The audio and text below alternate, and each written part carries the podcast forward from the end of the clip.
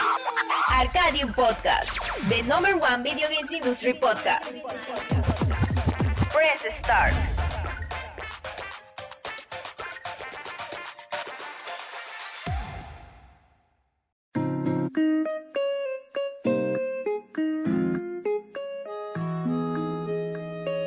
Sean bienvenidos una semana más a este increíble podcast en donde hablamos de lo que tanto nos gusta, la industria del gaming, hablamos las noticias más relevantes sobre videojuegos y además hablamos de anécdotas, convivimos con amigos, debatimos y por qué no a veces hasta discutimos. Los temas más importantes del Summer Game Fest. Vamos a estar hablando de la pantallita del Xbox, vamos a estar hablando de anuncios relevantes. Y es que señores, estamos a pocos días de que comience E3, la gran cena de la industria de los videojuegos y ya comenzaron a servir las entradas, el pancito con mermelada y con, y con mantequilla. Así que hay mucho de qué platicar. Les doy la bienvenida a este podcast número 45 de Arcadium y además le doy la bienvenida a grandes amigos que el día de hoy me acompañan para hacer este ejercicio de repaso sobre videojuegos. Mi querido Tony ya no es hijo de Phil Spencer, ahora es hombre PlayStation. Tony, bienvenido, Tony. Es con la, estamos con la novedad de que por fin me acabo de comprar un PlayStation 4. ¿Qué tal, Christopher? Pues, pues buenas noches. Aquí estamos, siempre, como siempre, listo para, para meternos aquí de temas. Y fíjate, te voy a corregir ahorita en una cosa. Estamos de acuerdo que viene el E3, estamos, que es la otra semana. Sin embargo, eh, ya estamos en el E3. Es decir, ya hoy, 10 de junio, ya empezó el primer evento del E3, así que podemos decir que ya estamos en el E3. Sabroso. Sabroso, estoy emocionado, pero además eh, tenemos a el senador Palpatine que se lleva a los valientes al lado oscuro. El señor Leos, que pues se llevó a Tony al lado de PlayStation. Muchas gracias Chris, por la esta invitación. Por fin se me hizo este que el Tony se uniera al lado de las exclusivas chingonas. Eh.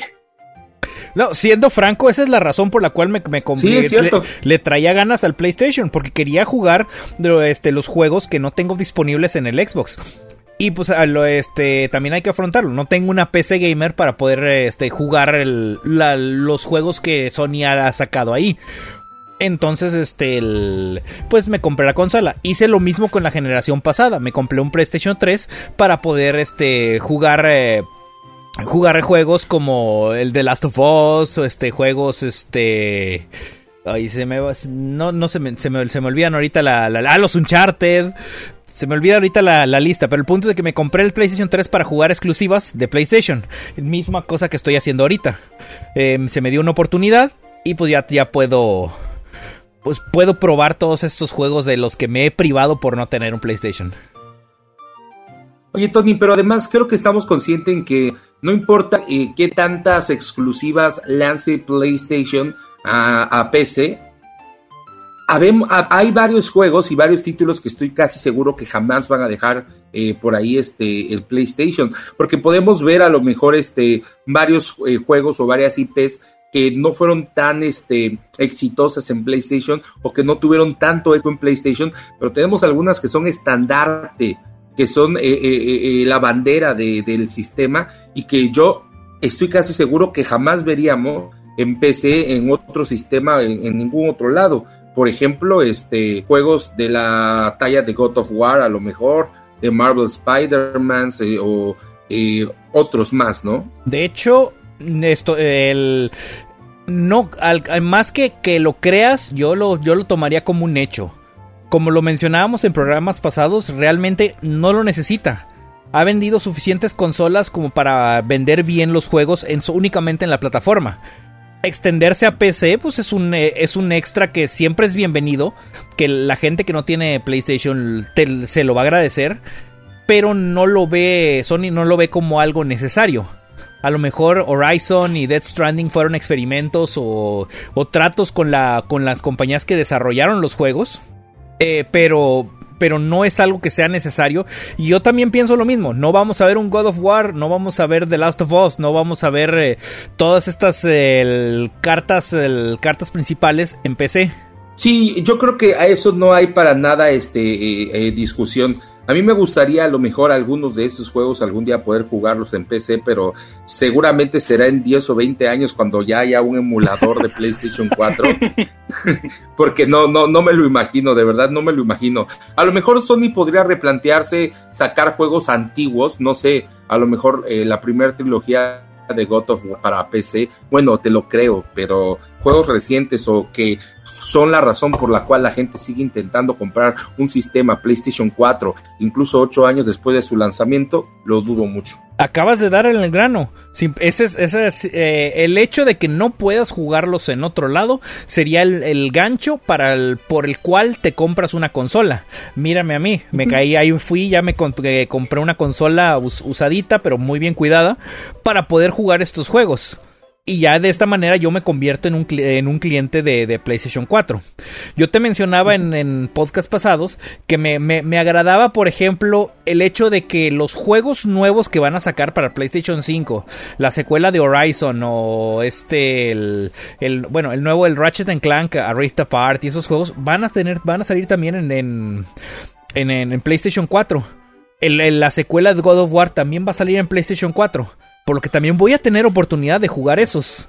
Y pues para la consola, pues ya es, ya, yo ya soy otro un cliente más.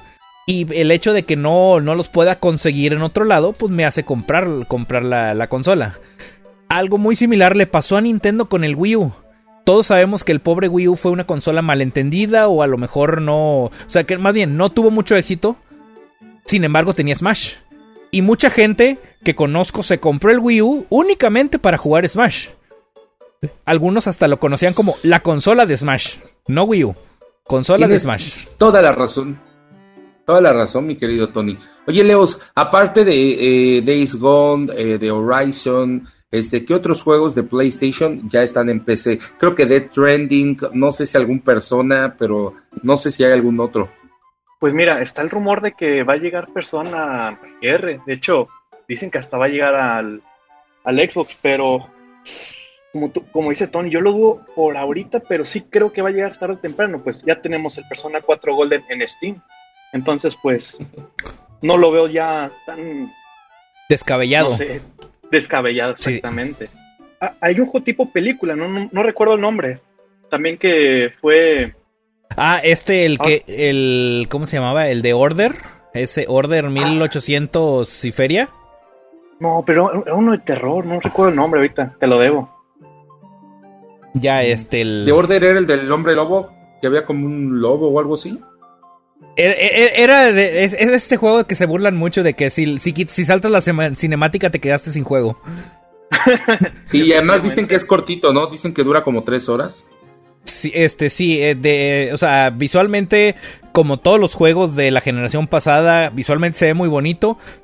A lo mejor de historia está muy buena. No sé qué tan buena esté. Pero ese juego tiene demasiada cinemática. Para algunos estilos de juegos eso es bueno. Para otros no tanto. O sea, juegos, por ejemplo, los que mencionábamos en, el podcast pasado, como el Tell Me Why o, el este o Life is Strange, estos juegos que son de exclusivamente de narrativa, pues ahí sí se agradece que sea pura cinemática. Pero para cuando es un juego de acción que tenga demasiada cinemática y muy poca acción, como que no, no, no, no, no encaja. Oye, ¿y qué tal en Metal Gear, güey? Ah, no, no, no. El, el, este, el, Metal Gear. Fíjate que Metal Gear es una gran excepción. Porque sí. ¿Sabes dónde dar, pinche Leo? ¿Sabes dónde darle? Es, es, correcto, es correcto. Metal Gear tiene. Eh, tiene este. El, es una gran excepción. Ahí, allá voy. ¿Por qué? Porque te, te, te, te, da una historia que te gancha tanto. Que incluso puedes tener una, una conversación de 45 minutos en la que solo ves dos. Ni siquiera ves personajes ves una conversación de radio y se te pasa, de, no te das cuenta que pasaron 45 minutos de puro hablar y hablar y hablar y hablar. Eh, la verdad, toda la saga de Metal Gear fue la es, la obra maestra de, este de Kojima, de Hideo Kojima y la y francamente no, no creo que vuelva a tener una un acierto igual que pues que el que esto que Metal Gear Solid. Que se, se, suena mucho el rumor que estaríamos viendo, eh, a lo mejor, de, más bien, sí, de la mano de Konami estaríamos viendo remakes de Metal Gear Solid, del primero o del segundo, que yo la verdad los agradecería mucho.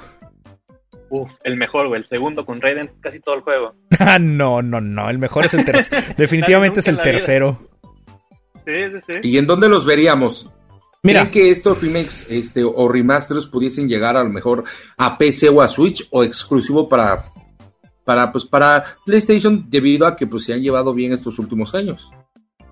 Yo creo que, asumiendo que esto sea cierto, eh, ponte en el lugar de Konami.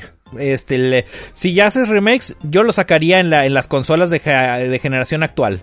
PlayStation 5, Xbox, eh, Xbox y PC que, son las mismas plataformas donde sacó el, Metal Gear Solid 5, Phantom Pain. Que aunque le fue, este, o sea, le fue relativamente bien con ese juego. Pues tuvo mucho backslash. Todos sabemos la, historia de lo que pasó ahí con Kojima. Después tuvimos este bodrio de juego, el Metal Gear eh, pero Metal Gear. Eh, ay, ¿cómo, se llamaba este? El de los zombies. El, es ah. Metal Gear eh, Survive. Esta, sí, el, que quisieron aprovecharse del gameplay que les salió muy bien del Metal Gear Solid 5 y no les funcionó la no les funcionó la jugada. Y esto causó, de hecho, demasiado odio de parte de los fans. Pero te puedo apostar que todo ese odio se les va a pasar si dicen aquí viene Metal Gear Solid de Twin Snakes en HD, en remake. O, o más bien, ni, O sea, hecho sí, desde cero para las, para las plataformas actuales. Yo olvidaría todo el odio y estaría muy contento por ello. Pues bueno, esperemos que algún día pase, porque la verdad es que, híjole, con Konami no se sabe. Lo, último que supimos es que había delegado el desarrollo de juegos a empresas third parties, es decir, había eh, dejado que otros desarrollen, había prestado las IPs con tal de no invertir en desarrollo de juegos, porque sabemos que una de las cosas que a Konami no le había estado dejando tanto dinero era justamente el desarrollo de juegos, había tenido muchas pérdidas y por eso estaba invirtiendo en qué? En, máquinas, estaba invirtiendo en, en, en, gimnasios, en pachincos. Puta madre, Konami. Sí, la verdad pienso. Y lo peor es que estos pachincos eran de, Resident Evil, de Metal Gear, de todas sus franquicias. De Castlevania. Ahí está el. ¿Cómo se llama? El Erotic Violence o no me acuerdo cómo. Así un nombre bien raro. Sí, pinche Konami, se mama. Fíjate que tiene años la gente gritando, por favor, Konami, este, por favor, PlayStation compra Konami o a cualquier empresa que compre en Konami, pero yo creo que actualmente no funciona. O sea, es decir, que cualquier empresa comprara Konami no tendría este ningún sentido porque el equipo de desarrollo grande de Konami pues no es, está pausado, está a lo mejor todos trabajando en algún juego o en algún desarrollo. Eh, lo que le convendría a lo mejor a Konami sería prestar, rentar sus IPs, pero comprar Konami es comprar una división gigantesca seguramente de, de pachincos y comprar una división también gigantesca de gimnasios y comprar un chingo de cosas que no te van a dejar este eh, ganancias dentro de la industria de los videojuegos, sino en industrias apartes. Es decir, es comprar una carga porque estarías comprando en lugar de comprar este videojuegos, estarás comprando eh, trabajo, administrar, ah, lo voy a comprar para empezar a administrar un chingo de gimnasios, no, creo que, que, no es lo que ninguna empresa quisiera, así que esa idea de comprar, de comprar este Konami no la veo muy viable, ni, ni tampoco veo que vaya a dejarle mucho dinero a nadie. Un saludo ahí a, Gadrick, a Gardenia y a Oscar Barrera en los comentarios de Arcadium, que por cierto, en todos los podcasts habíamos saludado a Gardenia, menos el podcast pasado. No la saludamos, no ni siquiera la peleamos y este y me reclamó, ¿eh? Sí, ahí, ahí, te reclamó en el, en el Fortnite Post Podcast porque por lo general siempre desde el del, podcast nos pasamos un ratillo al Fortnite a hacer retitos. Oye, qué, qué padre se puso el Fortnite, ¿eh? No mames, gracias por tocar el tema. Yo estoy emocionado con la nueva temporada de Fortnite. Eh, me gusta mucho eh, todas las novedades. Sé que a mucha gente no le gustaron las skins del nuevo pase de temporada, pero si quitamos eso, Eh, las cosas que cambiaron, siento que cambiaron para bien. Regresaron muchas armas, muchísimas. A mí me gusta este sistema nuevo de recompensas cuando vas subiendo de nivel, que tú puedes elegir qué recompensas desbloqueas según con estrellas. Eso me encantó. Me encantaron las naves espaciales, me encantó el regreso de varias armas, me, me, encantaron las, las áreas nuevas. Yo estoy feliz con la nueva temporada, no sé ustedes. A ver, Tony, ¿qué opinas tú? Pues mira, llevamos tres días con, eh, con la temporada. A mí me está gustando, como dice Christopher, se siente fresca. Eh, el, el, hecho de estar renovando el juego cada dos, cada tres meses, eh, le está funcionando bien a Fortnite. Y lo que le ha funcionado últimamente es el hecho de meter. de, meter diferentes franquicias y, diferentes personajes de diferentes lados. Eh, ya, habíamos visto a personajes de The Walking Dead, ya habíamos visto a Batman, ya habíamos visto.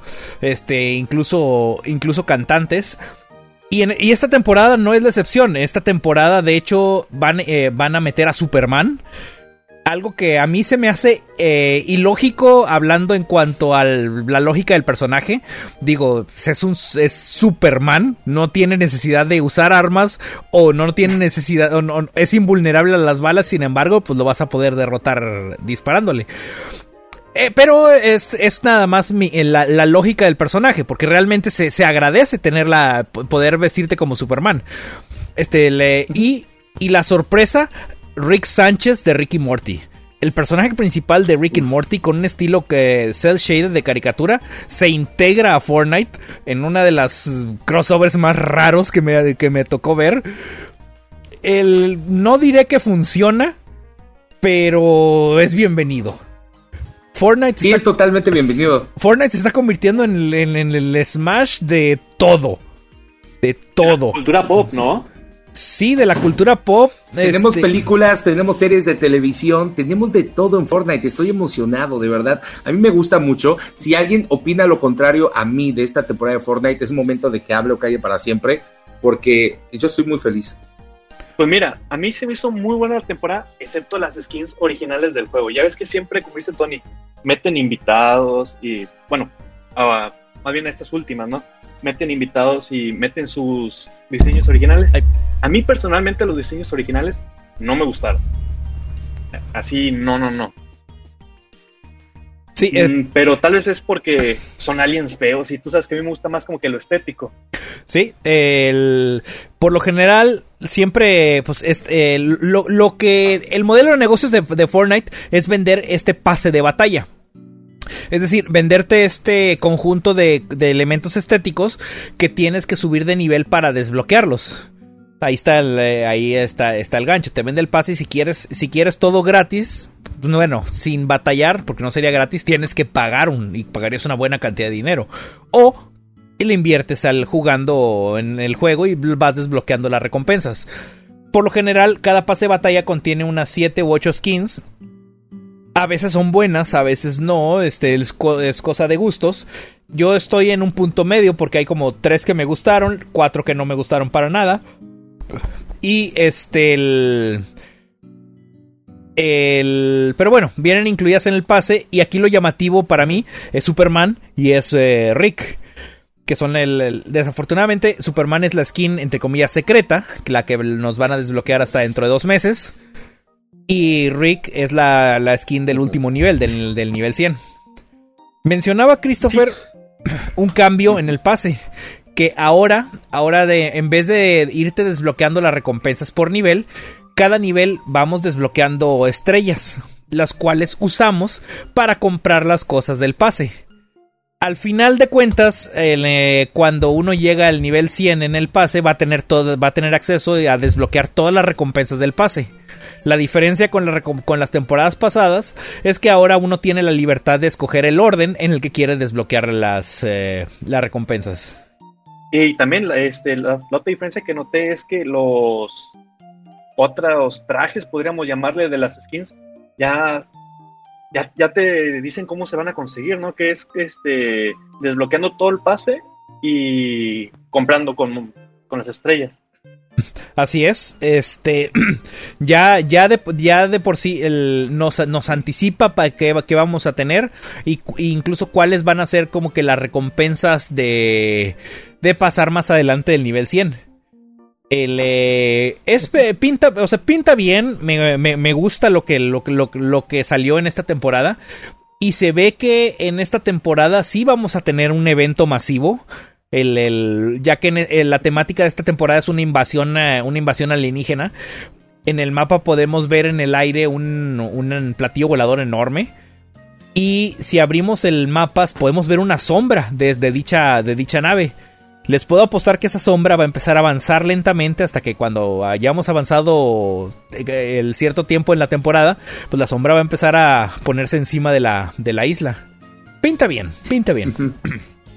Pinta bastante bien, la verdad es que yo, yo sí algo puedo decir de esta temporada es que se ve bastante prometedora siento que, como tú habías dicho, Tony, el hecho de que Fortnite se esté renovando en cosas que parecen pequeñas, pero en verdad le da un aire bastante fresco al juego, y cada dos meses que se esté renovando de esta manera, pues sí te ayuda mucho a que nunca dejes de jugar, y eso eh, es en lo que Fortnite te podría dar cátedra a cualquier otro este, eh, multiplayer online o a cualquier otro Battle Royale. La verdad es que se lo admiro muchísimo.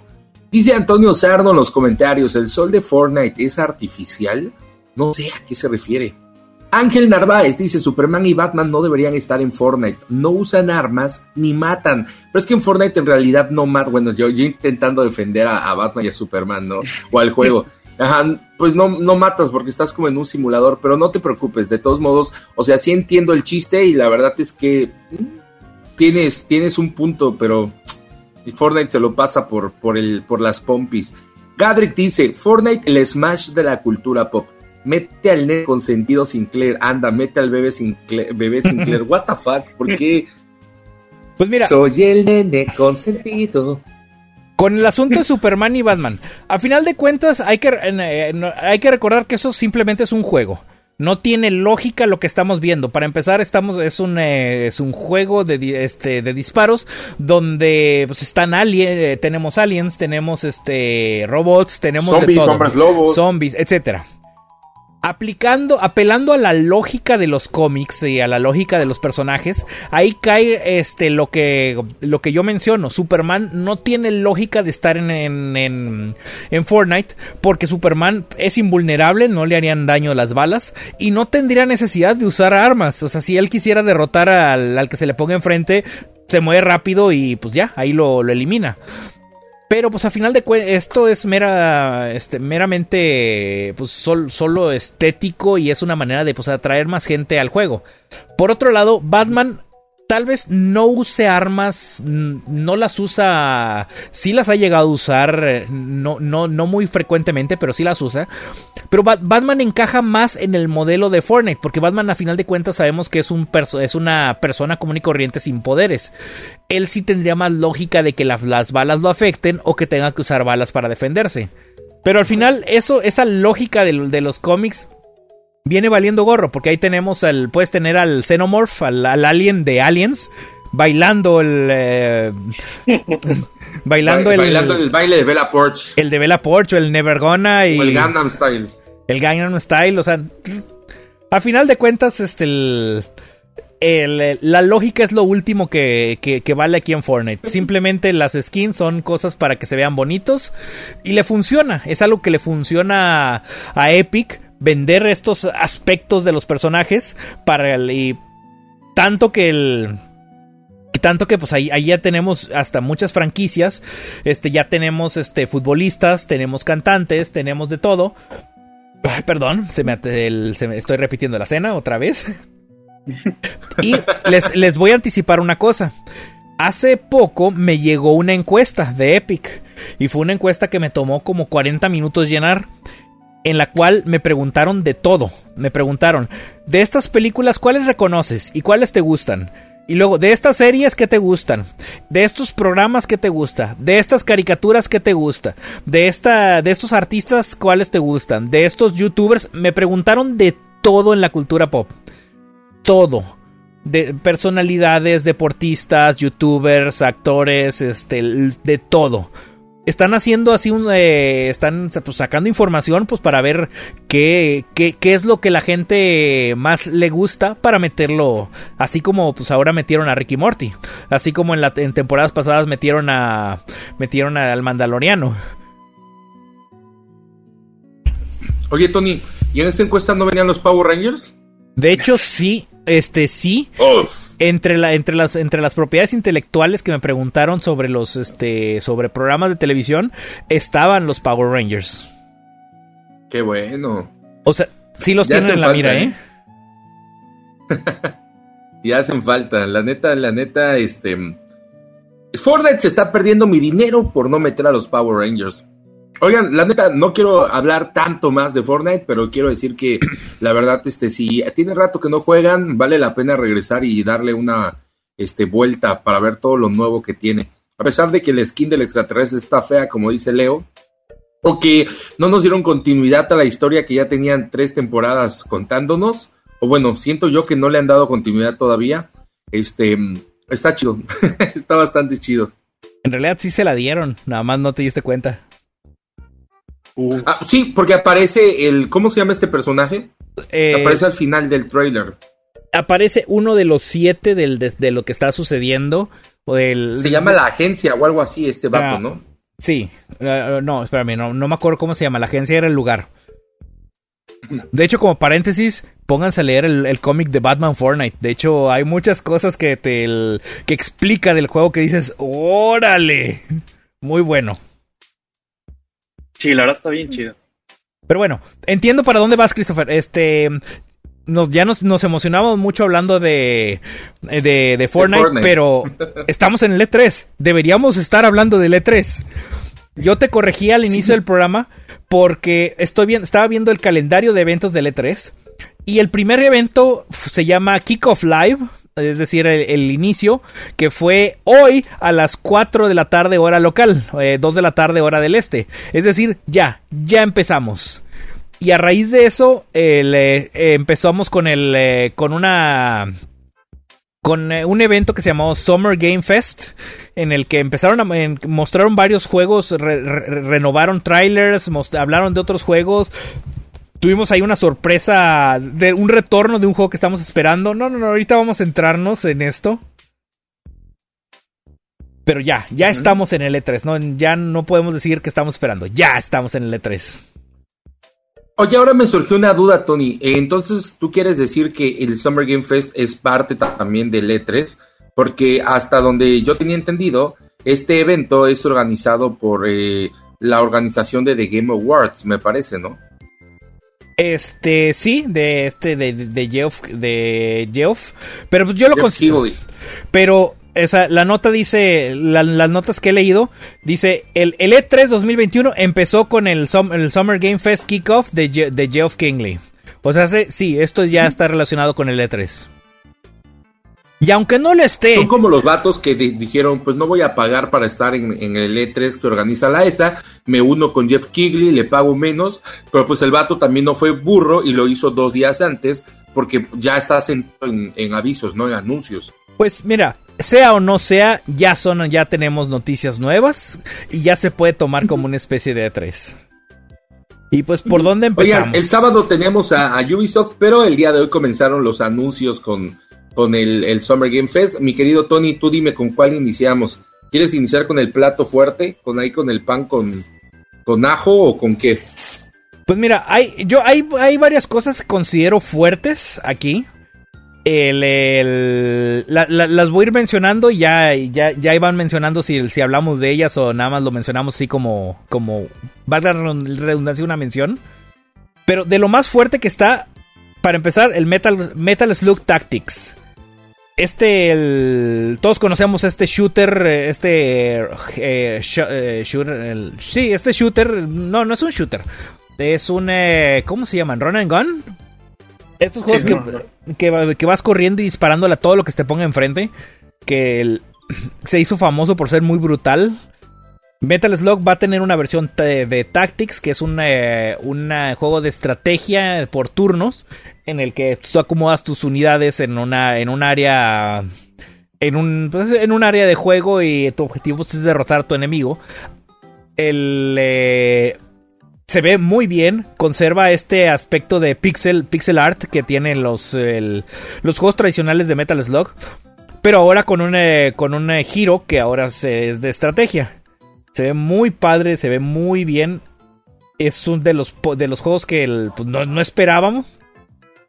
Lo vamos a tener aquí. por pronto sabemos que va a salir en PC. De hecho, cuando anunciaron, eh, digo, en la mañana este juego, yo dije, ¿cómo que la gente se sorprende si ya lo habían anunciado? Porque yo estaba confundiéndolo con el juego de celulares que anunciaron para móviles hace un par de meses, pero no, es un juego diferente, totalmente nuevo, se ve súper bonito, como dice Tony. Eh, además, el tráiler animado también está bastante cool. Me dan ganas de que Netflix le haga una serie animada a Metal Slug, aunque sea cortita, de, o una película de esas de una hora, hora y media, pero sería bastante cool. Y se ve bueno. si, si han jugado este tipo de, juegos, eh, a lo mejor les va a gustar muchísimo. Este, otra cosa, tenemos el. Anunciaron el Director's Scott de Dead Stranding. Este simulador de Uber Eats para, y va a ser para PlayStation 5. No, no sé qué quiera ahí Kojima con este juego, pero. Fíjate, es, es uno de los juegos que, está, están en PlayStation 4, pero por alguna razón a mí no me llama la atención jugarlo. No lo sé, no sé por qué. Y eso que el que adoro el trabajo de, de Kojima. A mí lo que se me hace sorpresivo es que si ya se venció la exclusividad con PlayStation 4, no hayas decidido en lugar de lanzarlo en PlayStation 5, mejor lanzarlo, no sé, en otras plataformas. O sea, eso me, sorprende muchísimo. Esta nueva versión de Dead Stranding va para PlayStation 5 y yo creo que era la oportunidad de poder verlo en otras plataformas. Aunque bueno, de todos modos ya sabemos que por ahí está Kojima en pláticas con Xbox para hacer algo con ellos, pero híjole, creo que sí le hubiera ayudado mucho el salir de, de esa exclusividad con las consolas de Sony. Yo creo que le, vendría bien. Eh, sería pues vender, en más plataformas. Pero bueno, ahí este es parte de los anuncios. Eh, Jurassic, Jurassic World Evolution va a tener secuela. Eh, este juego en donde tú haces tu propio parque de, dinosaurios, pues va a tener una va, va, a tener una secuela. El primer juego es muy bueno. A pesar de que es, un juego basado en una película, el juego es muy bueno, es muy entretenido. Eh, y pues, eh, tan bueno es que está generando una secuela. Tuvimos ahí otros este, anuncios no, tan, no tan interesantes, al menos para nosotros. el, la temporada 4 de Call of Duty Warzone, este, pues no, no, jugamos Warzone. Al gente que le gusta Call of Duty, claro que le, le, va a gustar. Este, que vienen cosméticos nuevos Among Us. El, van a, que ahora vas a poder ponerle visorcitos y cosas a tu, a tu, que es personaje, alienígena, astronauta, que es, nunca he sabido qué es. Ni idea. Son, son astronautas. Bueno, en realidad son, son este, personas de una nave espacial, pero no, nunca han especificado. Tienes toda la razón, ¿eh? llamémosle monito de Among Us. Eso sí, eh, mostraron un tráiler nuevo de Tales of Arise. Que qué tal. Ah, qué chulada de juego, por fin. Si nunca, este, nunca han visto estos juegos, este, los Tales son juegos, son RPGs muy al estilo Final Fantasy, cuya característica es que las, eh, las batallas, en vez de ser, de ser, en vez de ser batallas por turno, son, eh, tienen cierto, cierto nivel de acción. Es decir, eh, tú controlas tu personaje, qué tan cerca o qué tan lejos quieres estar de los enemigos, atacas, te alejas, te acercas, en vez de que sea un juego plano por turnos. Estos juegos siempre se han distinguido por tener un estilo anime. Con personajes este, medio deformes. No deformes de feos, sino deformados no, no en proporciones eh, humanas regulares. Este, que a lo mejor son más pequeños de lo normal, este, o, o, muy, muy animescos. Este juego le, le, empieza a tirar hacia el lado realista, hacia más maduro un giro interesante que está haciendo estos juegos, esta serie de, Tales, y el, el tráiler se ve, se ve muy bueno. Este juego lo vamos a ver en todas las plataformas posibles. Creo que la única que no, no va a estar es el Switch. Pobre Switch. Pobre Switch otra vez. Pero no lo soporta, se rompe. sí, la verdad, esto no lo, no lo correría. De hecho, acaban de lanzar en Switch el Tales of Vesperia hace como un año. Pero creo que otro juego eh, superior de PlayStation 3 para acá, de, de la saga Tales, no lo podría, no lo podría correr. Fíjate que mientras sea de PlayStation 3, sí, sí lo o de Xbox 360, yo creo que fácil lo corre. Porque ese Tales of Vesperia originalmente era de Xbox 360. Ya si estamos hablando de la generación anterior del Xbox One o de esta, del Tales of Arise, pobre, el sí se va a quedar atrás. Ahora, pero tengo una duda eh, grande sobre eso, Tony. Hemos visto muy, muy pocos juegos de PlayStation 3 en Nintendo Switch. Yo creo que se ha de estar complicadón. Es decir, los juegos muy complicados, los juegos que explotaban mucho el PlayStation 3, yo creo que el Nintendo Switch no los, no los soporta. Y, mi argumento para decir esto es que em, cuando hacen estos eh, remasters, eh, sí, vamos a llamarle remasters, de los juegos de Suda 51, ¿cómo se llama? Este... Em, este, por ejemplo, Killer 7 y esas cosas. No, no, no, no, el de, el de Travis. Se llama. Ah, este, el de No More, Heroes. Hay una versión que a todo el mundo le gusta de PlayStation 3 que se ve muy bonita y decidieron mejor lanzar en Switch la versión de Wii, que es la versión eh, más acartonada, aunque es la original. Entonces, eso me hace pensar que si tenía una versión ahí mejorcita, el Nintendo Switch a lo mejor no lo podía correr también. No creo que sea el caso. Yo creo que era más fácil portear la otra que portear la, la, mejora, la mejorada. Porque el Nintendo Switch sabemos que puede correr este, juegos bonitos. Este, sabemos que puede correr juegos este, bastante bien. Simplemente depende de, de, si lo quieren portear o no. Ahora aquí el problema, tú, tú lo mencionaste, ¿qué, ¿qué, juegos de PlayStation 3 habría o de Xbox 360 habría que, que valiera la pena portearlos a la generación actual, incluyendo al Switch? La mayoría de, los, de, los, juegos porteables, pues ya los portearon a la siguiente generación. Por ejemplo, Grand Theft Auto. Ya lo tenemos, lo, portearon del, del, 360 al One y eventualmente lo al Serie X. Se me hace que vamos a ver más de, de Grand Theft Auto en E3. Digo, de esa versión remaster, no de un nuevo Grand Theft Auto. Sí, sí. Bueno, continuando un poquito ya con, eh, con, esto, este, mencionaron, eh, mostraron unas skins nuevas de unos personajes de Overwatch 2, eso como que no interesa. Lo que sí interesa es que acaban de anunciar que Overwatch va, va a tener crossplay. Ya por fin vas a poder jugar Overwatch en cualquier plataforma con cualquier amigo de cualquier plataforma. Otra vez, el, el crossplay, una, una adición que siempre es bienvenida. Fíjate que se me hizo interesante que, eh, aunque haya crossplay, eh, lo que no va a tener es el compartir el progreso. O sea, por ejemplo, si yo tengo, no sé, tantas skins en el Play, si juego en, el, en la PC, no, se va, no se va a compartir. Oh, es, es, es importante que lo menciones. De hecho, yo no, no, no, no sabía.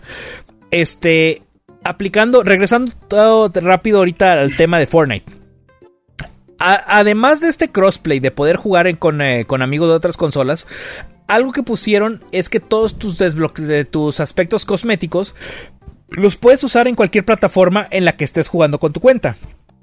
Yo puedo iniciar mi cuenta en mi Xbox y tengo ahí mis skins y lo que he desbloqueado. Y si inicio esta cuenta en PC o en el Switch, voy a tener el mismo contenido que tengo en la, en la consola. Es interesante eso que mencionas de que tu progreso o lo que tú tengas desbloqueado en una consola no lo puedas usar en otra. Porque también eso te desanima un poco a pues, comprar otra versión del juego. Sí, no, y, de hecho también tiene otra punto que no sé cómo lo tomarías tú. Haz de cuenta que lo que sería el competitivo, el ranked, como le decimos, este eh, no, no, se va a poder jugar eh, consola con PC. Entonces está como, entiendo el por qué, pues porque obviamente el mouse siempre te va a dar una mejor eh, certeza al apuntar. Pero se me hizo pues interesante, ¿no? Que, que de plano dijeran, no, no se puede. Sí, este, eso es una, un tema muy delicado que siempre se ha manejado en, en, eh, en todas las consolas desde que tenemos esto del, del crossplay. de qué pasa con los usuarios de PC. Porque sí hemos visto algunos que son muy diestros con el mouse, que son mucho más precisos que, la, que con un control. Y que incluso mucha gente afirma, eh, dice que le gusta más este, apuntar así con un mouse que con un control. Eh, que les daría cierta ventaja con contra la gente que está jugando con control. Yo entiendo, como tú me, igual que, me, tú mencionas, yo entiendo por qué separarlos. Este, pero igual debería haber alguna manera en la que te permita pues jugar con ellos o de plano conectar un mouse y un teclado a tu consola. Eh, algunos juegos en el Xbox ya te permite hacerlo. No estoy seguro en el PlayStation. Probablemente sí, el Fortnite te, tenga ahí el soporte para teclado y mouse. Este, los juegos estos que son eh, por lo general free to play o que son que están en múltiples plataformas. Este, ya no sé si tú sepas si el, si el Overwatch tiene posibilidad de teclado y mouse. Mm, la verdad es que no lo he intentado. Sí, Ni siquiera lo he checado. Es el punto también. La gente que jugamos en consola también decimos, ¿para qué queremos un teclado y mouse si tenemos el control? Exactamente. Pero bueno, el punto es que bien el crossplay, eh, tal vez no tan completo como nos gustaría, pero se agradece. Ahora, una este, noticia rara. El... Digo rara porque se anuncia una skin de Nier Automata para Fall Guys. es, y además está, está bonita. Es total, totalmente inesperada. Eh, es el último lugar en el que se me hubiera ocurrido ver a, a 2B de, de Nier Automata. Lo hubiera, se me ocurría que, que, caería antes en Smash que en Fall Guys. Estoy de acuerdo. Totalmente de acuerdo. Pero sí, está bonita. Eh, igual le están, están viendo que, el, que el, esto de las skins les funciona. Y si lo venden, pues el juego, aunque, aunque haya perdido un poco de, jugadores, pues si puede pagarse los derechos para tener a, la, a Tubi como una skin, pues no le está yendo mal. La verdad yo creo que este E3 podrían por fin anunciar ya la fecha de salida de, de, de Fall Guys en, las demás consolas. Digo, no, no estoy asegurando que vamos a, a, escuchar un anuncio de que ya hoy puedes descargar este Fall Guys, pero al menos sí un nuevo avance de cuándo la vamos a ver en Switch y en Xbox y en cualquier otra plataforma en la que vaya a estar. Porque se ve que le están trabajando duro en esto, ¿eh? Sí, es un juego que de hecho encaja, desde el principio yo siento que encajaba muy bien, o que sí, que encaja bien en, en, consola. Al principio cuando tenía su boom, cuando todo el mundo quería jugar Fall Guys antes de este... De, que la, pues la, gente lo dejara. Yo espero que cuando, cuando entre a consolas sea como que su segundo respiro, porque pues, se ve divertido el juego. Bueno, no se ve, es divertido. Ahora. Sí, y además eh, creo que sí van a meterle varias estrategias para rescatarlo. Recuerda que ahora pues, la gente detrás de Fortnite también está detrás de este juego y por eso es que están trabajando bastante en poder mejorarlo. Yo creo que no tarda y nos anuncian a lo mejor un nuevo esquema eh, de juego, eh, sobre todo nuevos esquemas de comercializarlo con pases de temporadas, este no sé si lo vayan a hacer free to play, pero yo creo que sería una buena opción. Creo que no tarda mucho para que veamos algo como eso.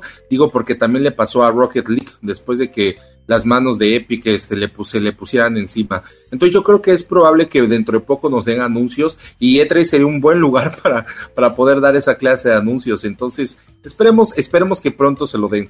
Yo creo que sí va a revivir y este tipo de, de, forma de revitalizar el juego le va a caer mejor que lo que están haciendo con Overwatch, este, anunciando el crossplay. Oye, un paréntesis rápido. Nos mandaron estrellas. Eh, Rodrigo, nos, eh, el buen Rodo nos mandó estrellas y dice, a Superman le disparan y se muere el adversario. ¿Eso es cierto? es el pero, Norris de los videojuegos. Luego dice, extraño los besos del conductor. A ver, a ver, ¿qué pasó ahí? ¿Qué, qué, pasó ahí? Ah, ay, caray, ay, caray. Ah, qué caray. Ay, caray. Este, una historia, este, larga. No, está bien. Una historia para otro momento. hacen falta Además, no dice qué conductor, ¿por qué me preguntan a mí? Porque siempre. siempre... Yo me quemé porque no dijeron nombre. Por- porque siempre, siempre, O sea, siempre- pude haber dicho, a ver, Leos, ¿qué pasó ahí? y me quemé solo. touché, touché. Tú solito sí. bajaste el Me balón. quemé solo. Pero bueno, Sí, yo también le mando besos al Rodrigo. se le aprecia, se le aprecia. De, de nuestros oyentes este, le- leales. Pero eh, conti- continuar rápido con, lo- con los anuncios que considero importantes. Back for Blood. Por fin va a haber una beta en agosto. Este juego que se ve impresionante, secuela, secuela espiritual de Left 4 Dead, ya, va- ya lo vamos a poder, ya lo vamos a poder jugar. La neta me emociona un buen, es un juego al que le traigo muchas ganas, este, de hecho ya está la preventa desde hace un tiempo y pues creo que más de uno se desanimó cuando supo que lo habían este retrasado, Eh, pero ojalá ya pronto podamos ver más de lo que ya hemos visto y una beta nos quiere decir que están muy cerca de llegar a Gold. Ojalá y es, la beta eh, pueda confirmar que el juego va a ser bueno, justo como lo fueron Left 4 Dead 1 y 2. Tengo una duda, ¿ese juego es exclusivo? No, no, no, no, no, no va a ser, No. eh, no va a ser exclusivo. De hecho, siento, este juego le vendría bien el, el crossplay, le vendría bien todas esas cosas que hemos hablado. Eh, porque si nunca han jugado un Left 4 Dead, de veras, aunque sea, el, o sea, agarren el juego, el juego viejo y jueguenlo. Es muy divertido, es muy caótico y sobre todo es muy disfrutable con, eh, con tus amigos. Básicamente son un escuadrón de cuatro jugadores que tienen que pelear contra un contra el environment, contra el, entorno, contra hordas de zombies que le, por momentos los dejan en paz, por momentos llegan en cantidades masivas y, por lo general tienen que pelear contra especies de jefes o zombies más poderosos que tienen ciertas ca- características para hacerte la vida imposible.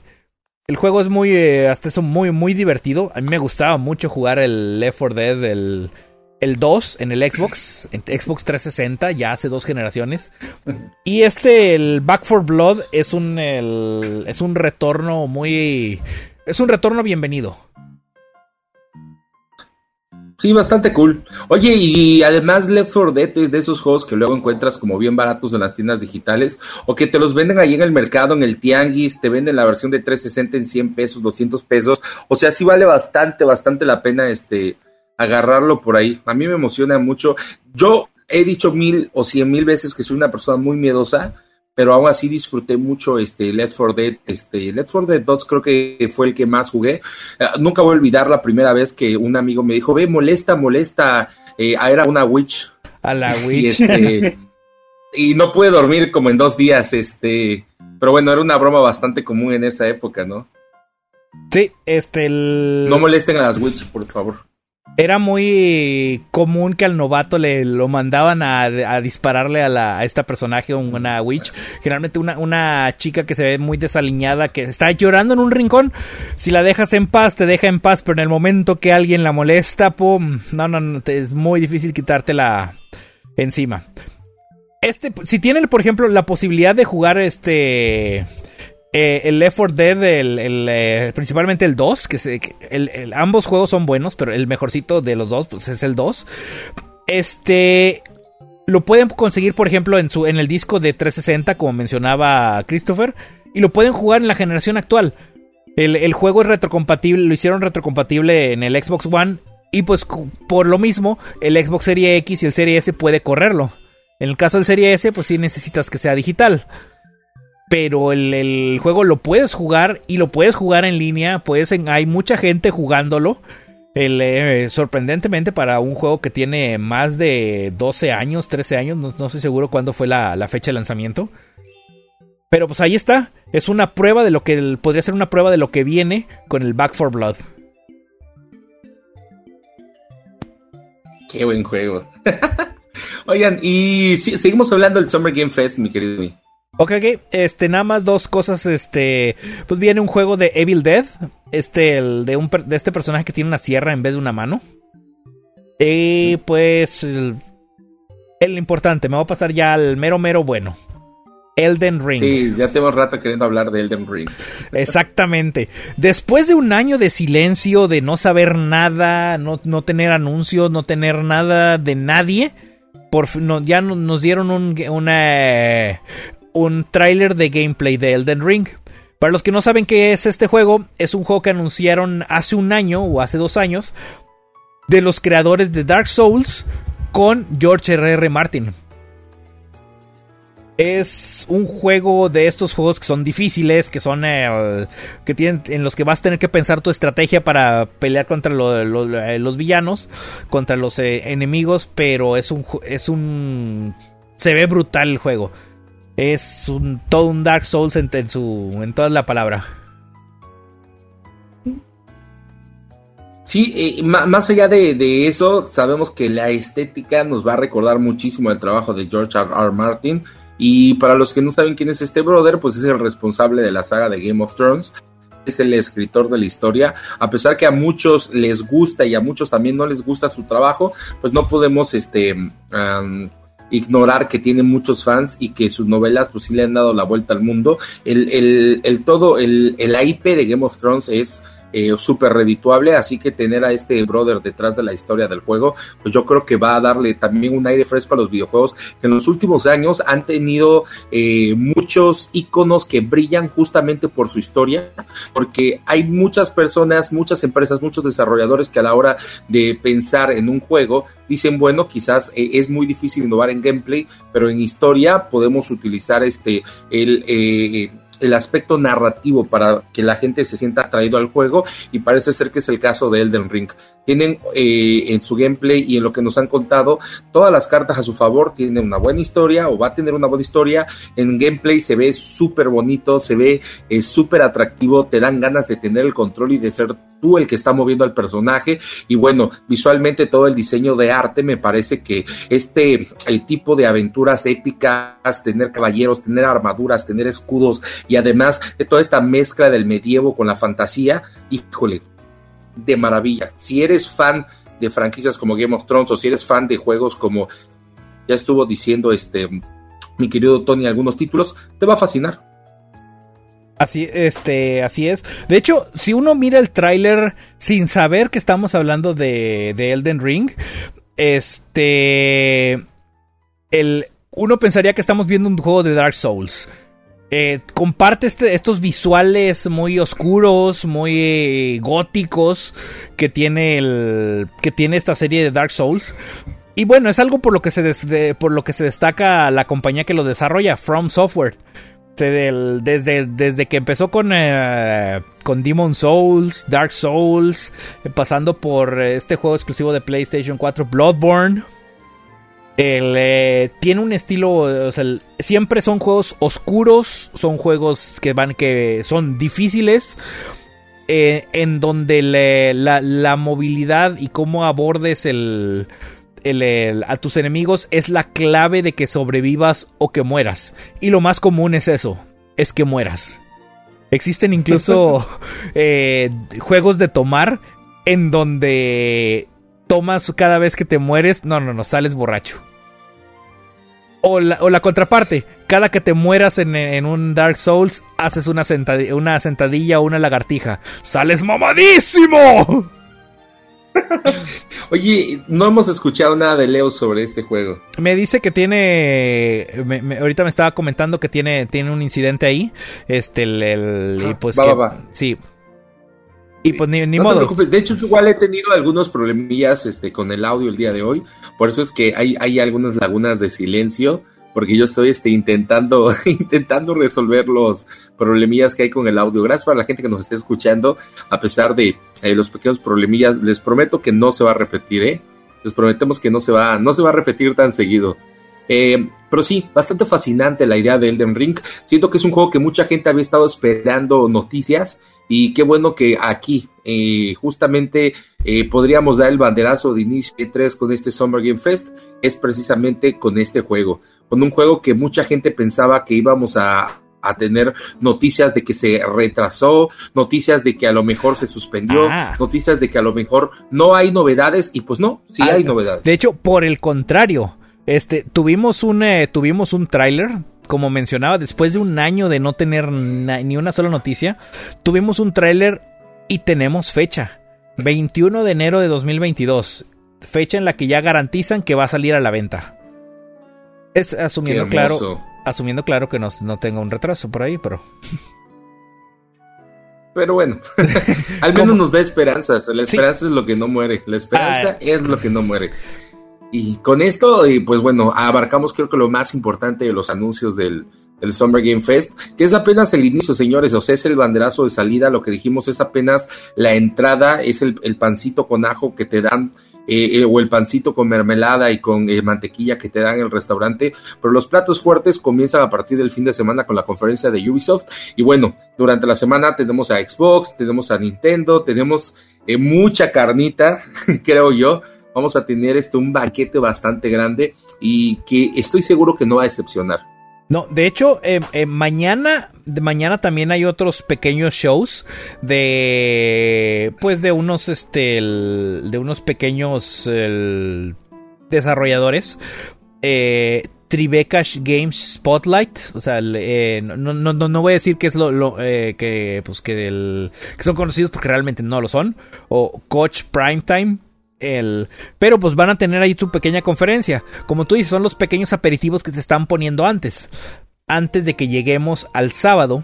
Y el sábado empezamos con, el, eh, con la primera eh, conferencia grande, que es la de Ubisoft. Tenemos eh, Ubisoft ahí trae muchas cosas bajo la manga. le estoy seguro que va a hablar de los juegos que no ha lanzado, como Far Cry 6 o Rainbow Six Quarantine, y también va a hablar de DLCs de eh, Assassin's Creed Valhalla, Watch Dogs Legion, eh, Immortals, estos juegos que acaba de sacar este año.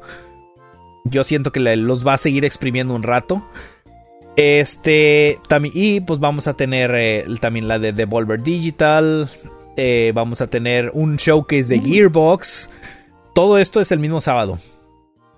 El domingo. A mí esa sí me emociona, ¿eh? Gearbox. Pero sigue, sigue. No, la de Devolver. Ah, Devolver Digital de repente ha tenido unos, este, unos años en los que sí el show ha sido malísimo, o raro. Pero los últimos han estado buenos. Si bien me acuerdo en uno de esos de donde se, anunció este juego Rage 2. Un juego que le, fue muy bien en ventas. Para ser el no muy conocido. Y pues de Gearbox creo que es la primera vez que veo que va a tener un, eh, un show. Gearbox son los desarrolladores de, Borderlands. Principalmente se distinguen por ello, así que es probable que veamos anuncios relacionados a Borderlands. Pero esto es el sábado. El domingo empieza la. Empieza ahora sí la. tu, corte. tu corte fino. Empezamos con el, show de Xbox y Bethesda. Anunciados ya como juntos. Eh, va a ser un show de 90 minutos, hora y media. Y pues estamos seguros que vamos a ver Halo, vamos a ver este, este, este RPG de Bethesda Starfield. El, vamos a ver, estoy seguro que vamos a ver algo de Elder Scrolls 6. Me gustaría ver algo de Fable. Pero este es la primer, eh, tu primer plato fuerte. Inmediatamente después tenemos el show de Square Enix. Que también tiene muchas cosas ahí. El, que tiene muchas cosas en, en puerta este, eh, de lo que se conoce, perdón, de lo que se conoce, este, le, va a hablar de Life is Strange, de, otro juego de la serie de Life is Strange, va a hablar, este, de una, de una colección remasterizada. Y va a hablar de una expansión para este juego que tiene de Marvel's Avengers, que se llama War of Wakanda. Más las sorpresas que tenga guardadas. ¿Tú crees que vayan a hablar del del cosa Dragon Quest, ¿no? La veo difícil. Este, el, porque mira, ¿eh? está podrían hablar del Dragon Quest, podrían hablar de la segunda parte de Final Fantasy VII Remake. Eso, eso sí lo dudo mucho. Pero no lo, no lo creo. Podrían hablar de. Me encantaría de. De lo que siga de Kingdom Hearts. Este. pero ya, ya, veremos qué, se traen entre manos Square. Después de eso tenemos eh, PC Gaming Show. Algo que pues realmente nunca se ha distinguido por ser... Por... Eh, interesante. Por interesante, así es. La gran mayoría de los... Popular en E3. Sí. La gran mayoría de los juegos que, sabemos que están en PC están en, en, otras plataformas. Y los que son exclusivos de PC o son indies o son juegos de estrategia. Eh, eh, luego, ya el lunes tenemos este. Hay un show de Capcom. Que esto es nuevo. Este, Capcom teniendo su propio show. Y esto a mí me, a mí me interesa mucho. Porque va a hablar de Monster Hunter Rise. Este juego de Switch que le ha vendido muy bien. Va a hablar de qué es lo que sigue. Pero también va, a hablar eh, de, de, DLCs de Resident Evil Village. Va a hablar de, de este juego que viene, The Great Ace Attorney Chronicles. Y pues, ¿quién. Nuestro abogado favorito, ¿verdad? claro que sí. Y quién sabe qué más tengan en mente. Pero para que Capcom haga su propio show, yo creo que trae. anda bien animado. Pues acuérdate que ya, eh, bueno, más que una un rumor, era casi una confirmación que se estaba haciendo eh, eh, un remake de Resident Evil 4. Digo, ya tuvimos un remake de Resident Evil 2, de Resident Evil 3. El Resident Evil 4 anunciaron que, que había una versión ya en desarrollo para estos sistemas de VR. Yo creo que un remake de, de Resident Evil 4 es probable. Eh, un remake o un remaster, cualquiera de los dos este, podría ser probable. Y pues lo veríamos en todo caso ahí en la conferencia de Capcom. Además, eh, no sé si se acuerdan que en los últimos años eh, tuvimos, por ejemplo, noticias de Devil May Cry. Tuvimos un último Devil May Cry hace dos años. Podría ser que a lo mejor sepamos algo nuevo de algún nuevo videojuego de Devil May Cry. Eh, en los últimos E3 hemos tenido ah, noticias de sus juegos de lucha. A lo mejor tengamos un nuevo Marvel contra Capcom. A lo mejor pudiésemos tener. Creo que Capcom sí tiene mucho de dónde sacarle. Eh, hemos visto últimamente a los personajes de Street Fighter en todos los juegos. De Fortnite, de Free Fire, en todos los juegos. Entonces, a lo mejor un nuevo juego de Street Fighter podría también ser un, un, este, un gancho ahí para que, que no nos esperaríamos. De hecho, me, da risa eso que mencionas del el énfasis que haces en todos los juegos. Porque yo te lo puedo confirmar. Hay un jueguito de celular que yo juego que se llama Summoner's War. Que es una especie de RPG en donde invocas monstruos y demás. Y hace poco hicieron colaboración con Street Fighter. No manches, en serio. Sí, así de no mamón. Eh, o sea, tenemos a, a, Ryu y a Chun-Li también en un juego de Power Rangers, güey. Ah, exactamente. Están en el Power Rangers, están en Fortnite. Creo que hay hasta colaboración también en Free Fire. Por mencionar las que se nos ocurren. No te, no te olvides, también está en Smash, también está pues eh, en todos lados. O sea, no, no, ahorita no, no me espanta todas estas, eh, todas estas colaboraciones. Pero nada más te comentaba como dato curioso eso que me dio risa. Porque este juego, este, este juego lo, pues, lo juego pues, ya desde hace varios años pero no conozco, de, de todas las personas que conozco, solo una, una persona más lo ha, lo, ha jugado no, o, lo, sigue jugando, pero no es muy popular que digamos. Y aún así hicieron una colaboración con Street Fighter. Sí, parece que están de, este, de gira de medios, este Chun-Li y Ryu, o Ryu y Ken en algunos casos. Han estado en un chingo de juegos, en un chingo de franquicias neta, bueno, tenemos a Ryu hasta en Smash, ¿no? No me sorprendería que sea eh, preparativos para un nuevo, un nuevo Street Fighter. Eh, y no precisamente un Street Fighter este 6, sino algo diferente, porque sabemos de que este tipo de juegos de lucha y el modo en la que Capcom intenta hacer dinero con ellos no ha sido popular en los últimos años. Esto de que andes comprando personaje por personaje, eh, a lo mejor puede ser que les trajo este efectivo porque el juego pareciera que no tiene mucho dinero detrás en su desarrollo, así que el hecho de vender cada personaje por separado, pues sí pudo haberles traído mucho dinero, pero yo siento que a lo mejor pudiesen estar trabajando en algo nuevo, en algo diferente con los personajes de Street Fighter, pero lo veremos, lo veremos en E3. Sí, este, eso, todo, todo, ese tipo de cosas lo vamos a ver en la conferencia esta de, Capcom, que, que, como digo, es nueva para el, para el E3. Y bueno, eh, oficialmente el E3 termina el miércoles 15 de junio. Pero en el martes 15 de junio. Y como siempre, Nintendo viene a cerrar el, e ciclo de conferencias. En el, ese día, el 15 de junio, va a haber un direct de 40 minutos. Eh, que va a hablar, y lo aclararon, exclusivamente de juegos del Switch. Por lo que si existe este Switch Pro del que tanto hemos hablado, del que tantos rumores hemos oído, no lo va a anunciar ahora en el E3. Claro, después de esos 40 minutos del direct va, va a haber un evento de 3 horas en el que van a van, van a van a hablar más a detalle de dichos juegos. Sí, este Treehouse, ¿cómo se llama? Sí, el, Sí, Treehouse. el Treehouse. Oye, No. y de hecho en el Treehouse también se ha dado de que anuncian juegos, ¿verdad? No es por animar a la gente a que espere eso, ¿verdad? Así es. Pues ¿no? ahí se anunció Bayonetta 3 y Metroid Prime 4, ahí en el Treehouse, no en la conferencia, digo, no en su directo, no, ahí nunca se anunciaron, se anunciaron en el pinche Treehouse. No, de hecho, el Metroid Prime 4 sí fue anunciado en un direct. El que fue anunciado en un Treehouse fue el Metroid Samus Returns para 3DS. De hecho, entraron en una, entraron en una, en una cápsula y estaban, de repente ya está, ah, sí, miren, tenemos este juego nuevo. ¿Qué, qué estamos jugando? Estamos jugando un juego nuevo de Metroid, de 2D, de 2D. Y, y yo, yo lo estaba viendo y dije, ¿qué? ¿Cuándo, ¿cuándo lo anunciaron eso? y no, no, no. de hecho, se enseñaron el amiibo, ¿no? Sí, sí, y ya después sacaron el amiibo. Ah, también ahí aprovechan para mostrar amigos, para entrar eh, a veces para mostrar este detalles de, por ejemplo, de las ediciones de coleccionista del, del Zelda o de- del Smash, de lo que contienen. El punto es que se nos vienen unas fechas este, bastante cargadas de, de noticias y pues el, el próximo podcast vamos a estar bien orinados. Yo les puedo apostar una cosa. Bueno, dos cosas. Que, primero, vamos a ver el Zelda, la secuela de Breath of the Wild. Ya, es un hecho. Yo se los puedo apostar que la vamos a ver. Y segunda, vamos a ver al personaje, al siguiente personaje de Smash. A ver, Tony, te la pongo más difícil. ¿Vemos fecha del nuevo Zelda o no?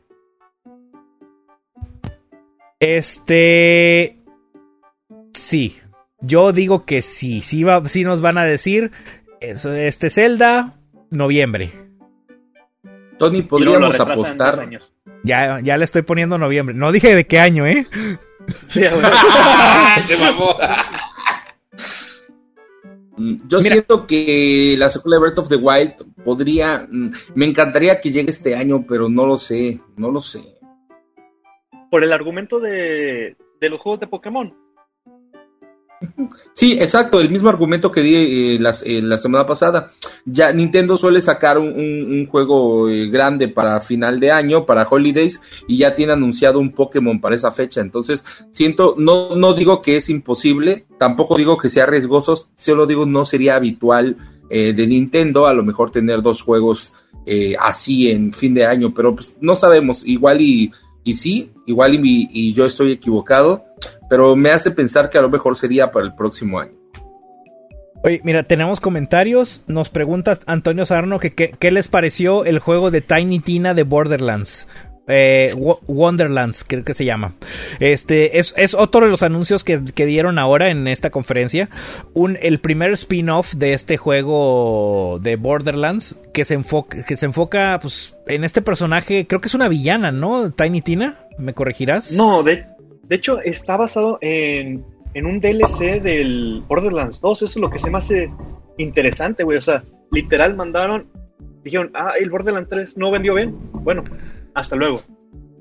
Y comenzaron ahora sí con lo que sí vendió, con el 2. Eso fue... A mí se me hizo que la mejor edición de Gearbox. Pues si, si le funciona, si vende, pues le, este, es bienvenido. Eh, Es decir, yo no he tenido la oportunidad de jugar a los Borderlands. Yo sé que son buenos juegos, tienen su- su- sus seguidores. Este, para que haya tres secuelas, una precuela, este, un juego de Telltale. Sí, yo, este, le, para que haya habido una colaboración hasta en Fortnite, otra vez caemos en Fortnite, este, le, yo creo que sí, o sea, le va bien a, a- le, le va bien a esta saga, a Borderlands. Pues yo jugué el 3 y la- le faltó, güey. La verdad no, no, no lo consideré ni cerquita llegarle al 2. De plano, el 2 es el bueno. Sí, güey. O sea, si no lo han jugado, yo recomiendo que con el 2 se van a enviciar. Y si bien me acuerdo, el juego tiene multiplayer, ¿no? Sí, güey. Eh, split screen y este. Ahora sí que por internet, entonces está con madre. Entonces, como cualquier juego, me imagino que jugando con amigos el- se disfruta más. Sí, güey. La verdad que sí. Yo con. De hecho, con Antonio Sarno lo llegué a jugar y es una chingonada, güey. Ahí está, no, no, nota tomada para el que sí, para el para agregarlo a, mi, a, la, a, la, cola de juegos, que pues ya sabes que el, gracias a esta vida adulta no podemos jugar mucho. Oh, sí. Maldita vida adulta. Pero si ya... De hecho, Ajá. Ahorita que dices eso de maldita vida adulta, pedí el Shin Megami Tensei, el Nocturne, el remake este. Ajá. No lo he jugado. Y hoy, hoy justamente anunciaron, eh, de, eh, mostraron gameplay de cómo se llama este juego. Eh, ay, ¿cómo te llamas? Monarch. Que es un juego también RPG eh, hecho por los creadores de Shin Megami Tensei. Que se ve muy bueno, güey. Te lo recomiendo bastante si, si te gustan los eh, JRPG.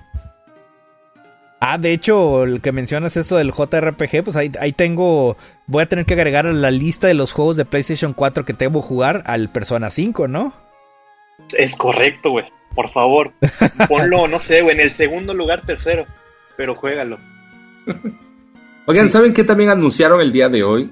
Este, para los que no habían estado como muy pendientes, eh, una pantallita para el Xbox ah, Series S. Sí, de, de hecho me, me, parece interesante que, que, hablemos, que hablemos de eso, porque va, va relacionado con la portada que pusiste del, del podcast.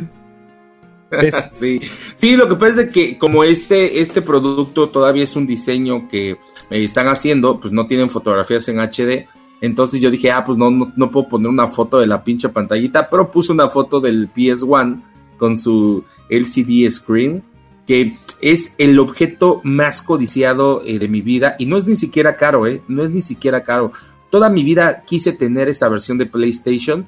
Eh, yo tuve el PlayStation, el, el, PlayStation grande, el PlayStation, el primer PlayStation, el, el gris, no el Play, no el PS1, que es la diferencia de nombre. eh, y híjole, la primera vez que lo vi, un amigo lo tenía con su pantallita, me enamoré.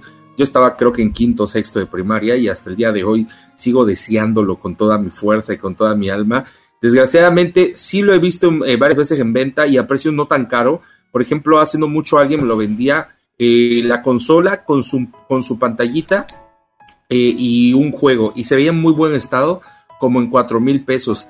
El problema era que me dijo que no, la consola no estaba chipeada y creo que ustedes saben es muy difícil encontrar este, eh, juegos originales del PlayStation original.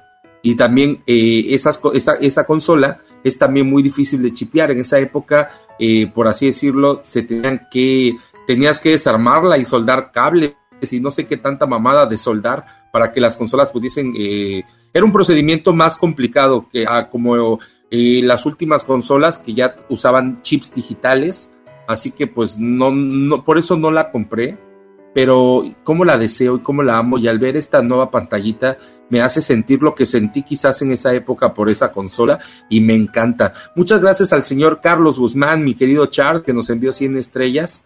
Te mando yo a ti 100 besos, caray. Ah, oye, el, el Charles se, se, le extraña, anda bien perdido. Anda bien perdido, ¿eh? Anda bien perdido. A ver oye, cuándo se pasa acá por el podcast de Arcadium. Pero sí, Sigue, Tony. El, el PS1, este rediseño del PlayStation, de PlayStation 1, a mí siempre me pareció muy bonito porque está muy chiquito. O sea, eh, las, las, fotos no le hacen justicia a tenerlo enfrente. Cuando ves el tamaño de la, de la, de la consola comparado con un CD, pues sí, sí se nota la, el, el, el, cambio, el, cambio en el, rediseño en, en lo chiquito. Y esta pantalla que le diseñaron como un accesorio, pues hace que se vea todavía un poquito más, este, un poquito más elegante. Eh, y como tú dices, más deseable por el hecho de hacerla portátil. El, la, la, pantalla que tú mencionas para el, ex, eh, para el Xbox, eh, pues es un, es un proyecto, un Kickstarter. pero pinta, pinta muy bien y es simplemente convertir tu consola en una en una consola portátil. Y además pues también para no para no no pues quitarle la televisión a, otra persona. Ya lo, lo, lo, hemos visto en, en otras en, en, este en otras consolas. Y siempre pues, es, es, es una un accesorio bienvenido. Hay un modificador de consolas muy famoso que se dedicó por muchos años a hacer eso, agarrar una consola y hacerla laptop, hacerla portátil. Hizo un, un eh, PlayStation 3 portátil, un Xbox 360 portátil. Este, el, eh, una de las de las cosas más jaladas que vi que hizo alguna vez fue una fue un creo que era un Play 4, Xbox One. Las dos cosas en una sola. Uh. Obviamente los hardware, el hardware está separado, pero internamente están el... O sea, por fuera parece una sola consola. Y tenía su ranura de discos para una consola, la, la, otra ranura para la otra. Esta persona de la que estoy hablando, por si quieren buscar, se llama Ben Heck. Ben H-E-C-K. Tiene el. Eh, habla, se mete mucho en, en, en, esto de la tecnología. Se mete mucho en los detalles de los chips, de, de cómo los solda. Y tiene un, tiene un programa en el que hace ese tipo de, de mejoras, este, modificaciones. Una de las que más me gustó que también hizo fue modernizar un Virtual Boy. Y la verdad se, Uh. se pasó. Se pasó de. Perdón por la expresión, pero se pasó de riata con lo que hizo. Son cosas que me gustaría que estuvieran a la venta. ¿Lo volvió cómodo de pura casualidad? ¿El Eh, Virtual Boy? Para empezar, le quitó el primer problema que tiene. El, el- el Virtual Boy lo tienes que poner en una mesa y tú te acercas a la- al, al visor. Bueno, le quitó el primer problema. Le quitó las patas y lo hizo un casco. O sea, te lo, te lo pones en la cabeza y ya no, no, no, no, no andas batallando con, la, con las patitas. Así Corrigió, comienza Sao. corrigió el problema de los, de los cristales, de, los- de los espejos que hacen que, que vieras en 3D. Son espejos que se están moviendo muy rápido. Corrigió ese, ese detalle y hace que se vea más nítido y más bonito. O sea, o sea lo, lo hace ver como si ya fuera un producto final mejorado, un Virtual Boy 2. Pero pues ya sabemos que esa, esa consola fue un fracaso. Tan fracaso que pues casi no vendió y a los que, los, a los que coleccionamos nos gustaría tener una. Este, pero sí, hace, una, hace unas cosas bastante, bastante interesantes. Eh, es más, ya, ya les había hablado que él fue el que hizo funcionar el prototipo del, sub- del, Play, el- del, del Nintendo PlayStation. El único prototipo conocido en el planeta que se encontró en una cochera de alguien. Él lo hizo funcionar. La verdad es alguien que sabe, le sabe mucho, mis respetos y tiene contenido muy interesante. Y aparte lo renombró, ya no es Virtual Boy, sino Virtual Man, por lo que veo ahí en, en YouTube. Ah, ya, ya lo buscaste. Sí, sí, pues es, Sí, es la, ya lo busqué. es la evolución. Es la evolución y me parece un buen nombre. Sí, ah, me gusta más Virtual Boy, pero se, se me hizo curioso. Se me hizo bastante curioso. No, y la pantallita que tú dices, hoy, en día es un objeto muy codiciado que muchos coleccionistas andan buscando, la pantallita del PS1. La verdad es que mm, no es tan cara, en su época sí era muy cara porque era una pantalla LCD y para los que nunca la han visto en persona y solo la han visto en, video, es una gran pantalla LCD que tiene un... eh, que tiene mucha, mucha calidad eh, por su tamaño, por su eh, aspect ratio, es decir, la forma cuadrada de cómo eran las pantallas en aquel entonces, a los que les gustan los juegos retro, sus bocinas, el sonido, la calidad de la pantalla, de verdad, los colores tan chingones, es una chulada. Hasta hoy en día yo creo que no han sacado pantallas así de chidas y no hay consolas así portátiles tan bonitas como lo era el PS1 con esa pantallita. La neta, mis respetos y si alguien tiene la posibilidad de comprarla porque la vio en Mercado Libre, porque la vio ahí en el Marketplace, hace poquito también la vi en Marketplace, te venía el PS1 con pantalla a un precio ridículamente barato, tanto que pues dije, ah, caray, pues sí me interesa, pero me olía mucho a estafa, así que no, no me quise arriesgar.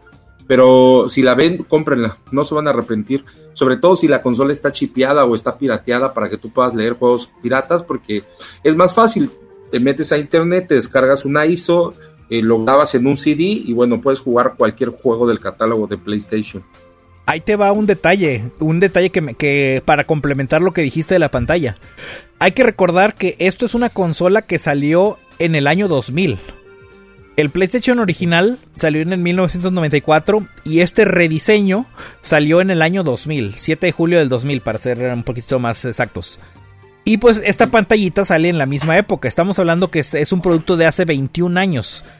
Para que algo de algo de ese tiempo se siga viendo bien, es que lo hicieron bien.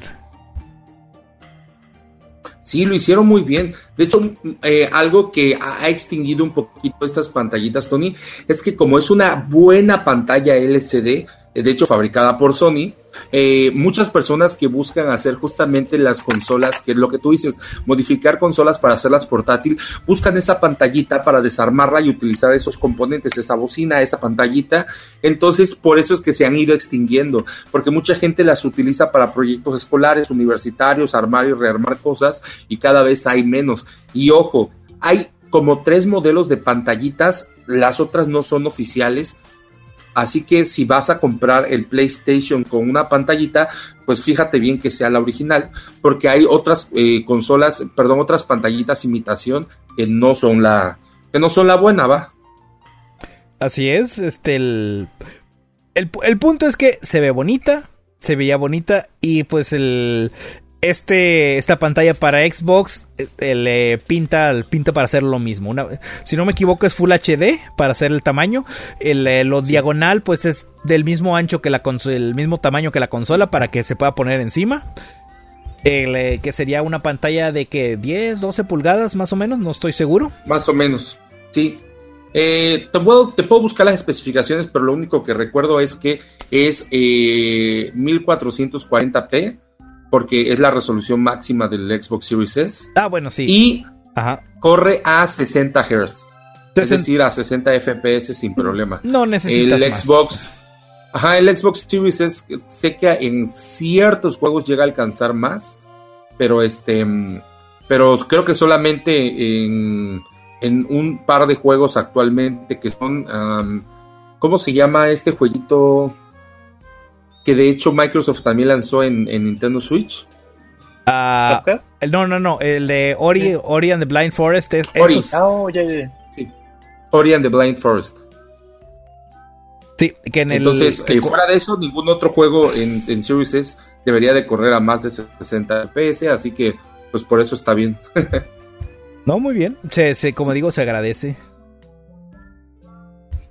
claro, es meramente opcional, ah. este, no, no, podemos vivir sin ella, pero teniéndola, imagínate, te puedes ir tranquilamente a casa de tu camarada, él juega en su Xbox, tú sacas tu, tu pequeño Xbox, abres la pantallita y ya estás jugando con él, este, pues en conjunto. Sí, es, es como llevar una laptop. Prácticamente tu, tu Xbox Series S se convierte en una laptop. Lo puedes llevar a cualquier lado y puedes jugar sin ningún problema. Me encanta, o sea, de verdad la veo y me deja así sorprendido, no sé cómo decirlo, nadado. Wow, estoy emocionadísimo, de verdad emocionadísimo.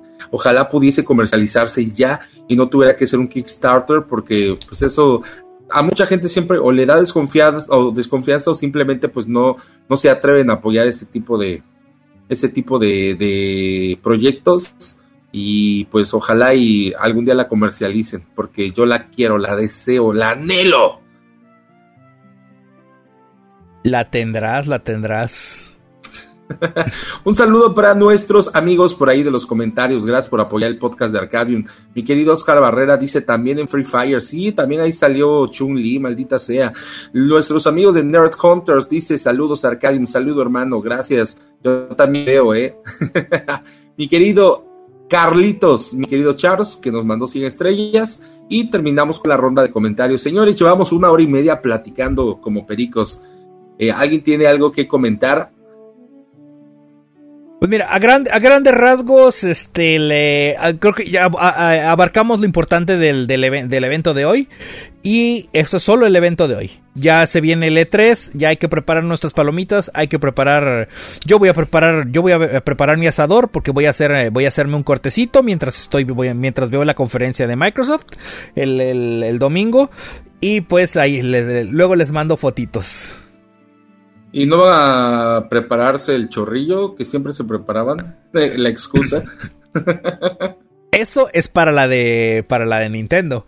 Y pues ah. a, este pues no va a haber necesidad en esta ocasión porque el, eh, yo estoy haciendo home office y el, y el horario acá de, de Leo creo que se lo, se lo cambiaron que se ajusta perfecto para ver la conferencia. Uf, chulada, eh, chulada, chulada. Me encanta la idea, señores. Ojalá pronto tengamos este la oportunidad de poder platicar de todas las novedades del E3. A lo mejor y si y si se animan, este la próxima semana adelantamos el podcast para estar todavía en el hype, en el mood adecuado. Eh, podría ser. Si hay mucho de qué hablar, por ejemplo, con el fin de semana, podríamos el lunes hacer una transmisión y luego el martes hacer otra para enfocarnos en, la, conferencia de Nintendo. Dependiendo de la carga de, revelaciones que tengamos en la semana, ya decidimos si hacemos uno o dos programas.